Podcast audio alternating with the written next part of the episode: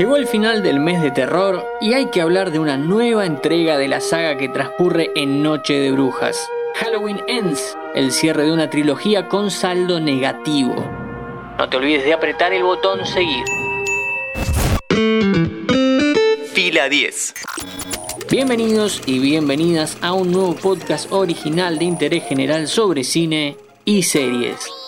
Dirigida por David Gordon Green Halloween Ends transcurre cuatro años después de los acontecimientos de su antecesora, Halloween Kills. Nuestra heroína, Laurie Strode, vive con su nieta Allison. Nadie vio a Michael Myers en todo este tiempo y sin embargo las desgracias siguen aconteciendo para los ciudadanos de Haddonfield, sobre todo para uno de ellos, Cory Cunningham. Dejemos algo en claro para empezar. Hay una sola película excelente dentro de la franquicia Halloween, la de 1978, la original. Después hubo otras tantas de las cuales se puede destacar algún aspecto, pero no mucho más que eso. El derrotero de Michael Myers en los últimos 40 años navegó por aguas turbulentas sin rumbo, con algunos momentos de calma, pero siempre con alguien dispuesto a manchar lo bueno, profundizando en búsquedas sin sentido. It's been four years since Michael Myers vanished without a trace. Michael Myers es un hombre, un psicópata, un asesino, pero un hombre de carne y hueso.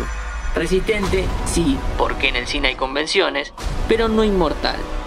Ese hombre con una máscara que en el 78 se había encaprichado con asesinar a una niñera, no es parte de un culto satánico, no posee el mal, ni lo transmite. Esas cosas parecían haber quedado claras en tantísimos textos y fracasos en taquilla. Sin embargo, David Gordon Green parece no haberse enterado. Más allá de la de Carpenter, en 2018 apareció una secuela tardía que retomaba aspectos básicos de la original y respetaba el legado. El problema, que no sabíamos aún que sería tal cosa, es que nunca fue pensada como una cinta única, sino que tendría dos partes más.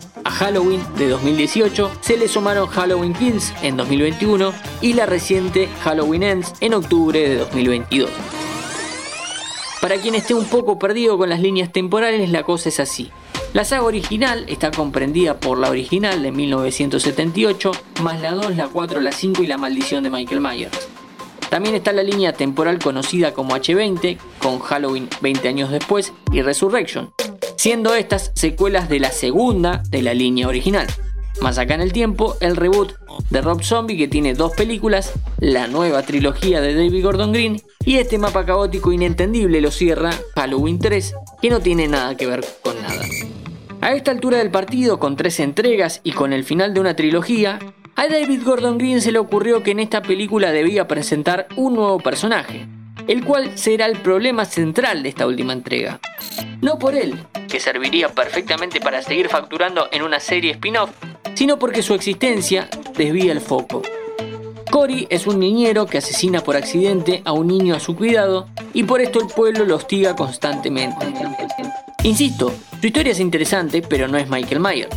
Si fuese una película llamada Cory, el asesino de niños, estaría bien, sería un slasher digno. Pero nosotros queremos ver a Myers.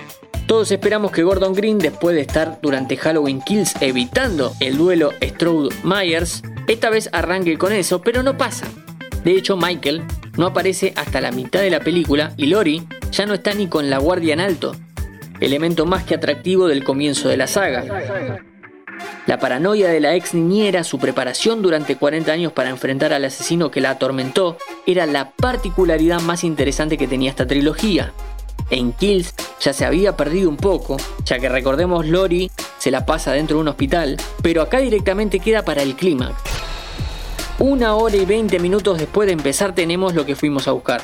La batalla final, mano a mano, a golpes de puño, cuchillos, matafuegos, heladeras. Se tiran con de todo. ¿Satisface? La realidad es que con un mejor desarrollo y menos relleno, casi que se podría decir que con una película menos, hubiese sido todo mucho mejor. Mi nombre es Matías Daneri y te espero para un próximo episodio.